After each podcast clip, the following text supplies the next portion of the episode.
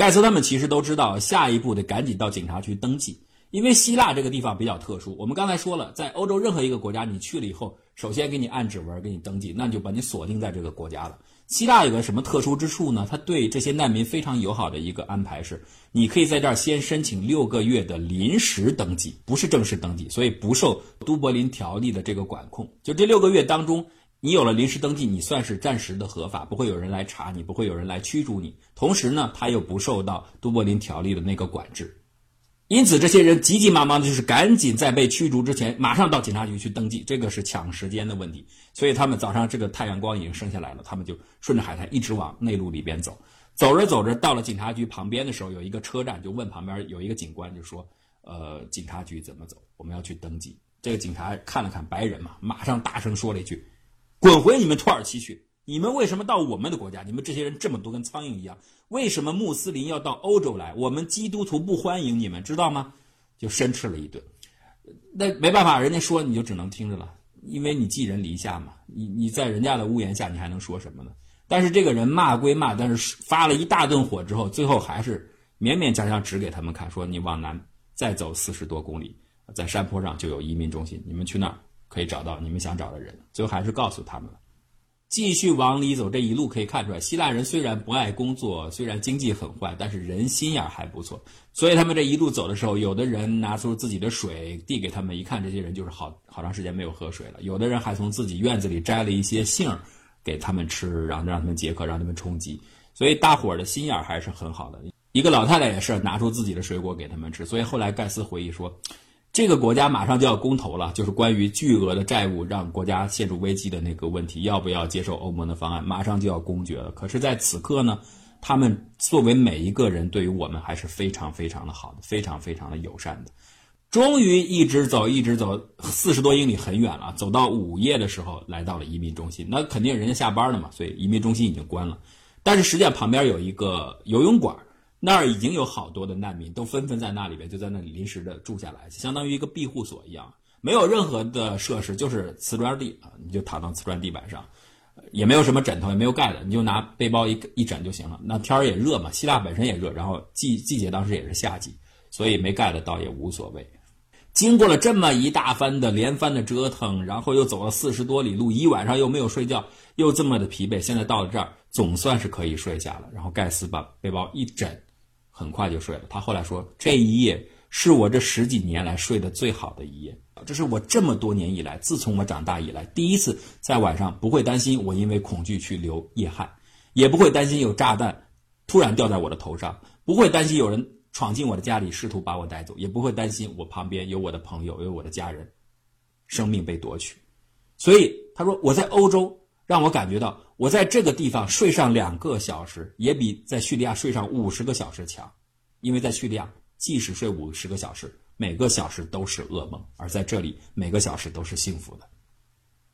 第二天醒来以后，他们乘坐巴士到了马瑞亚镇，那儿有移民中心啊。这移民中心还有古老的罗马的那种水槽啊，风景非常的优美，很传统、很古朴的一个城市。那中间那个难民中心呢，稍微有点儿令人感觉到。压抑啊，它有点像监狱一样的感觉，非常高的那种墙壁，然后还有那角楼，还有悬挂着电线，可能也确实是防着他们，担心他们有中间有恐怖分子之类的。但是这些看盖斯他们的没有那么多的想法，所以只要我到了移民中心能办我的事儿就行了。所以他们在外面也是只有给他们提供帐篷啊，没有住宿的地方，帐篷也行，在外面露天睡也好。刚才不是说了吗？在欧洲一个小时也比在叙利亚的五十个小时强。所以在那儿第三天晚上就在那儿过去了。到了第四天，终于拿到了临时居留证，这就代表哦，他们终于可以在希腊安静的待一段时间了，而且有这种时间的余量，让他们再处理往下进入到欧洲。他们因为呃盖茨是想去瑞典嘛，其他的人可能想去欧洲的其他地方，大家终于有这种缓冲的时间，稍微休息一下，然后各自再执行下一步的计划。不过我们刚才说了，难民逃到欧洲是两大关，第一就是偷渡这关，就是前面历经了三四次，盖茨他们终于坐船到了希腊，这只是第一关，进入到欧洲的大门。第二关最难的一关就是到了欧洲之后，别被按着人家抓着你的手指头按指印儿，别被记录身份，别被采留信息。你在哪个国家被采留下来，那你就只能在这儿待了。可是从希腊走呢？希腊在整个欧洲的最南方，你要到北面的国家，不管是到德国也好，不管是到法国也好，不管是到在北的北欧国家也好，你中间沿途要经过好多欧洲国家呀，你怎么保证这一系列的旅程当中不被抓住、不被留下来按手印呢？很难的，所以这个才是真正的考验啊。因此，巴哈后来就说，我们旅途的真正开始的考验就在这个时候，就是从拿到了临时的希腊的身份证、居留身份证之后，这才算是这个旅途真正的考验开始。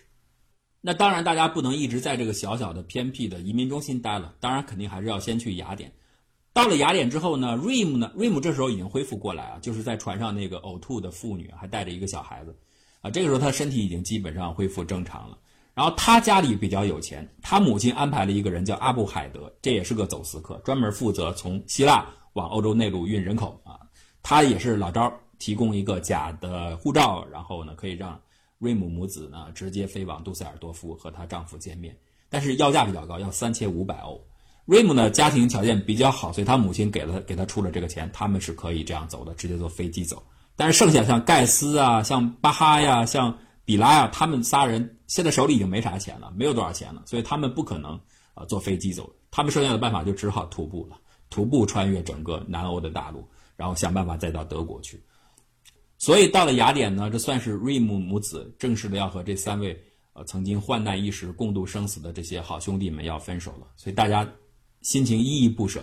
瑞姆知道他们没办法跟自己走，但是还是因为他母亲安排了人在那儿有一个宿舍嘛，然后几个人都在那里一起休息。瑞姆第二天要走了，晚上呃几个人依依不舍，早上的时候又送别，大家伙的心情非常的沉重。一方面呢，又感觉到幸福，终于来到了欧洲这样一个自由的地方；另一方面呢，你看，经过了这么多患难，而且这，呃，一个女人带着这孩子多么不容易，终于出来了。但是现在经历劫难之后，又要分开了，所以也有点不舍。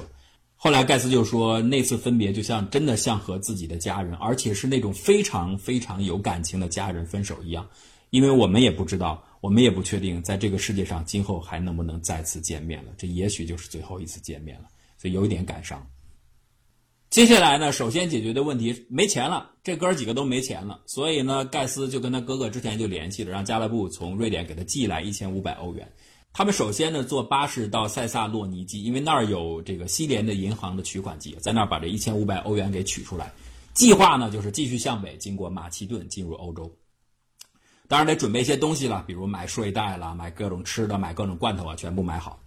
拿到钱之后，下午六点，他们购买了开往贝尔格莱德的。北行的列车的车票上了车，他们没有买坐票，事实上也不敢买啊，就是怕身份暴露啊。现在他们最担心的就是暴露，因为马上离开希腊了，那六个月的那个临时居住证就没有用了，离开希腊就没有用了，所以千万不要暴露。因此一上车，仨人就挤到盥洗室了，就是那个厕所里边去了，然后把门给锁死，大气儿不敢出，在里头不出声音。特别是有人，呃，火车开动以后，有人要上厕所，在那咯噔咯噔晃那个门的时候，想进来的时候，仨人不。不敢出，不敢出一点点的声音，就完全营造出一个这个呃洗漱间里边、这个厕所里边没有人的假象，就好像这个门是列车员锁死的，可能是坏了，可能是维修啊不让用了，制造出这么一种假象，仨人就躲在里头。尤其是有人来的时候，就更得小心了，平时也不敢出气儿。但是开着开着呢，一直没事儿，终于来了一个人，这人可能比较较真儿，他跟别人不一样，别人来这儿以后顶多晃两下，一看门不开，就觉得这个洗手间可能关闭不使用了，就到别的地方去了。这位很执着，就他一直晃，他大概觉得有些异样啊。这个房间里有人跟没人还是有差别的，尽管你不出声，多少那种感觉似乎有些敏感的人能感觉得到。这位可能就是他觉得里边大概是有人，虽然没声音，所以他就把列车员找来了。列车员那人家有钥匙，打开一看就一下露馅了。这仨人当时傻吓坏了，如果这个时候暴露，彻底完蛋了，前面所有的辛苦就全完蛋了。但是这个列车员。一看这三个人的面相，一看是穆斯林的面相，心里大概就明白了。大概他也经过很多这样的事情。这个列车员心里心地非常好，不但没有赶他们，还是说你们就到车厢坐吧，没有关系，在我这儿至少这一节不会有问题的，你就坐在这儿吧。所以他们三个还算是因祸得福了。就是本来如果这个售票员不来检验的话，他不发现他们在厕所里的话。他们这一路就憋到这个狭小的空间里边，好几个小时，闷得很啊，还有味儿。你想想，那厕所能好吗？啊，他们出来几个人出来的时候，其实脸上已经满脸大汗了。但是呢，这个列车员由于很好心，让他们出来，他们反而在车厢里，后来还跟人家玩起了纸牌啊。这算是稍微的轻松了一点，放松了一点，但是很惊险。不然的话，真的被查出来，确实麻烦大了。但是你坐火车，你不能大摇大摆的进人家马其顿的，所以到马其顿离他的边境大概南部两英里的地方，他们直接就从火车上跳下来了。这个火车肯定也比较慢啊，直接就跳下火车了。必须步行通过边界才不会被查到。所以他们向北穿越边界的时候，那儿有一个小镇叫格夫格利加，他就在那个横跨康斯卡河的那个桥梁上啊，在那儿大概要从这个桥梁上过去，偷偷偷的穿过边界。结果他们看到有十几个警察已经在那儿阻止，那桥上已经有人了。因为欧洲南部像马其顿那些国家，每天这种场景都不断，已经有一大批来自叙利亚的、阿富汗的、伊拉克，包括非洲的各式各样的难民都纷纷要过去，然后警察就在赶他们，不让他们过，说你们这些难民赶紧回希腊去，就往希腊那一侧过。这个桥梁就是两个国家的边境的界桥啊，赶紧回去回你们希腊那边，别往我们马其顿这儿来。这怎么办？就这一个桥，没有别的路。这不像别的那个陆地上，你还能穿过去，只能从桥梁上通过去。然后又有警察在那儿，然后又这么多人已经被赶回来了，有什么招呢？最后大家一商量说，只有一个招，啊，又是盖斯提议的，没有别的招，就是跑吧。我觉得盖斯就跟阿甘一样，从小生下来就是跑，在叙利亚的时候，为了活下去也是跑。啊，偷渡的时候为了冲到第一个上船也是跑，现在一看没有别的招了，那就是狭 狭路相逢勇者胜了，只能这样。趁着现在人多，趁着警察现在正在赶人，然后神情松弛的时候，我们从人群当中突然冲出去，跑一个算一个，跑不下来那认倒霉。所以这个提议提出来以后，仨人都同意，仨人就开始突然靠近了警察的时候，突然开始奔跑起来。啊，最后呢，盖斯和巴哈很幸运过去了，比拉尔跑得慢，所以他给留下了。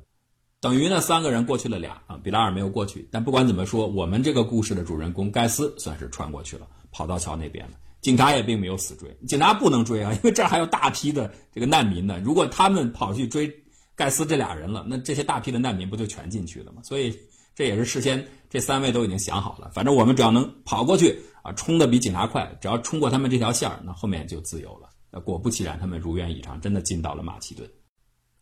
冲过去以后呢，他们回头一看，警察没有追啊，警察只是象征性的追了几步就停下来了，所以他们稍微喘了喘气，然后继续向前走，一直到晚上差不多四点钟的时候，终于到了格夫格利加小镇。然后这时候俩人已经累得不行了，你想想这一天折腾劲儿啊，又跑啊，又连续的走啊，这时候已经非常疲劳了，就在旁边的一个车站附近，就在马路旁边把睡袋一打开，这个就可见当时盖斯的心思还是比较细的啊。他们出发之前还特别买了睡袋，买了一些吃的。现在就派上用场了，不然在室外直接那样睡也受不了了。于是就拿着睡袋就开始睡了，还没睡多久呢，肩膀上就开始感觉非常非常疼痛，被棒子击打。原来是警察过来，警察就拿棒子在打，就你们这些难民干嘛呢？就开始拼命的打，拼命的打，一边打一边嘴里喊起来起来，滚滚滚起来。然后这俩人赶紧就起来了，警察不让，就换个地方嘛，又找了另外一个偏僻的地方躺下又睡。睡了过没多久，警察又来了，另一波警察来。又开始拿着棒子打，起来，起来，起来！这个时候，大家可能会有一个问题，就是马其顿这些警察为什么不把这些所有的难民抓起来呢？这个很容易想得通，根本没法抓啊！这么多难民，要全塞到监狱里，马其顿那么小，那就别关自己国家内的坏人了，光关这些难民都关不下。所以事实上呢，就是拼命的打他们，吓唬他们，显示自己很粗暴、很粗鲁，最好呢让他们知难而退，最好你们自己就从哪儿来的回哪儿去，这是最好的。实在不回去了，反正就聚到一块堆儿，然后用车给你送回去。所以最后盖斯他们俩就是这样的，人家马其顿警方找来一辆大车，还有好多旁边的找到这些难民一块儿压到车上，又给送回到了希腊，就回到。当然，人家不会给你送到希腊什么好的城市啊，送到你的最初你来的地方不会。过了国界线，人家就不管了。所以他们 前面费劲巴力的过了那个桥，等于白过了，又回来了。一过国境线，人家这车就把你一赶，下去下去下去，我们就回去了。所以他们又回到国境线附近待着了。大伙儿就在希腊和马其顿国境的那个森林里边，不知道该怎么办呢？有点商量，这到底怎么办？盖斯也和巴哈在商量。这个时候呢，说咱们跟家里边联系一下，看什么情况吧。哎，他跟自己的好朋友在群组里一发，发现 Rim 和他儿子，就是我们前面说的，准备从希腊直接用假护照飞杜塞尔多夫那娘俩，还没走，还困在那儿但是他们的亲戚朋友已经有人用。Rim 他们所联系，就是 Rim 他妈给他们联系的那个前客，呃，那位偷渡的组织者提供的假护照，已经成功的飞到德国去了。所以看起来有成功的例子啊。那这个时候呢，盖斯和巴哈就有点分歧了，关于下一步怎么走。盖斯就觉得说，你看，咱们已经都尝试了在陆地上去马其顿啊，咱们都甚至过那个桥的时候，咱们都千方百计硬闯的闯过去了，结果怎么样？到那小镇还是给送回来了，一样没用的。所以后面还有那么漫长的陆地的行程，可以想象，如果真的从陆地穿越的话，会非常非常的难。而且，既然瑞姆他们娘俩的亲戚已经呃拿到海尔德那个证件，已经成功的走了，咱们干脆还是回希腊吧，不就是钱的问题吗？想法凑点钱，咱们也在空中走算了，比这个陆地要安全的多，而且也有效的多。巴哈就说：“我觉得这个很困难。首先就是你说的轻松，这钱的问题怎么解决啊？我觉得很难解决。再一个，在陆地上也并非不可能啊。”而且瑞姆他们娘俩不是本身也没有走吗？他们亲戚走了，他娘俩还困在希腊呀。他们娘俩没走成就说明这招也是有风险的，也不一定的。所以不要气馁。大伙儿呢就在这争执到底怎么办，一时之间又陷入到茫然无措的境地。就在这个孤零零的希腊和马其顿的边境的密林当中，不知道该往哪里走了。气氛又再度消沉下来。哎，这个时候也不知道谁突然提议说：“你忘了咱们那大 V 了吗？”就是我们前面提到那位阿布埃马尔，就在土耳其伊斯坦布尔那位。就我们那位大 V 不是无所不知、无事不晓吗？就关于偷渡这些事儿，你在欧洲任何地方，不管在哪儿，是陷到局子里了，还是被人家驱逐了，是要想出办法偷渡，还是到一个密林当中迷失方向，任何问题你问他都能解决啊。咱们跟他联系联系不就行了吗？看他有什么招。哎，大伙儿一听，对呀，一拍大腿说对呀，咱们怎么把阿马尔给忘了？赶紧给阿马尔联系。我们刚才说了，阿马尔一天只能睡几个小时啊。因为来自欧洲各个方向的，不管是从南边的、西南的、东南的各个方向进入欧洲的人，通通有各种各样的问题问他，包括有一些已经成功进入到欧洲国家的人，有一些生活的、找工作的、移民的问题也问他。所以你想想，这个工作量，你可想而知啊，太大太大了，所以他几乎忙不过来，他只能挑最紧要的啊，挑最关键的事情来解决。因此，这块的人呢，就得把自己的情况描述的非常非常的紧急，然后就给艾马尔。啊，给艾马尔发了一条信息，说明现在的处境。你说我们现在进退维谷，不知道该怎么办了。进到马其顿啊，闯过去以后还是退出来，退到希腊那不就白饶了吗？那坐飞机我们也没那么多钱，而且成功率也不高。到底我们怎么才能够从陆地上想办法绕过这个格夫格雷加小镇，进入到马其顿境内？你给我支个招吧。哎，没有想到阿马尔居然还很快真的给他们回了。阿马尔说：“我给你们看了，海上现在不行，如果走海路的话，这两天。”的风浪都非常大，这个绝对是危险啊！千万不要小看海上的这些凶险。陆地这样吧，我给你们说个办法吧，因为这真的这人真的很灵通啊。说那条路啊，就在你们那地方，我太知道了，好多人都陷入到那个困境当中啊。格夫格雷加旁边有一座山，你们从山上走，哎，不要走有人烟的地方，从山上走，山上就等于这山坡上就把格夫格雷加山坡下这个小镇就给绕过去了。绕过去以后，沿着铁路重新回到铁路上。再到铁路上想办法上火车，只要你过了边境啊，进入到马其顿境内了，你再上火车没有问题了。不敢坐火车通过格夫格雷加小镇，是因为在那儿会有边检啊，这个是害怕。但你过了格夫格雷加就没问题了，所以你就沿着山翻过一条山啊。你们在那儿得做好准备，可能得野营，得野外生存。饿的话就吃点什么水果、野果，什么野梅子什么的。呃，然后呢，渴了就喝点山里边的水。反正呢，只要熬过这一阵儿啊，只要过了这个小镇，你们就可以安全了。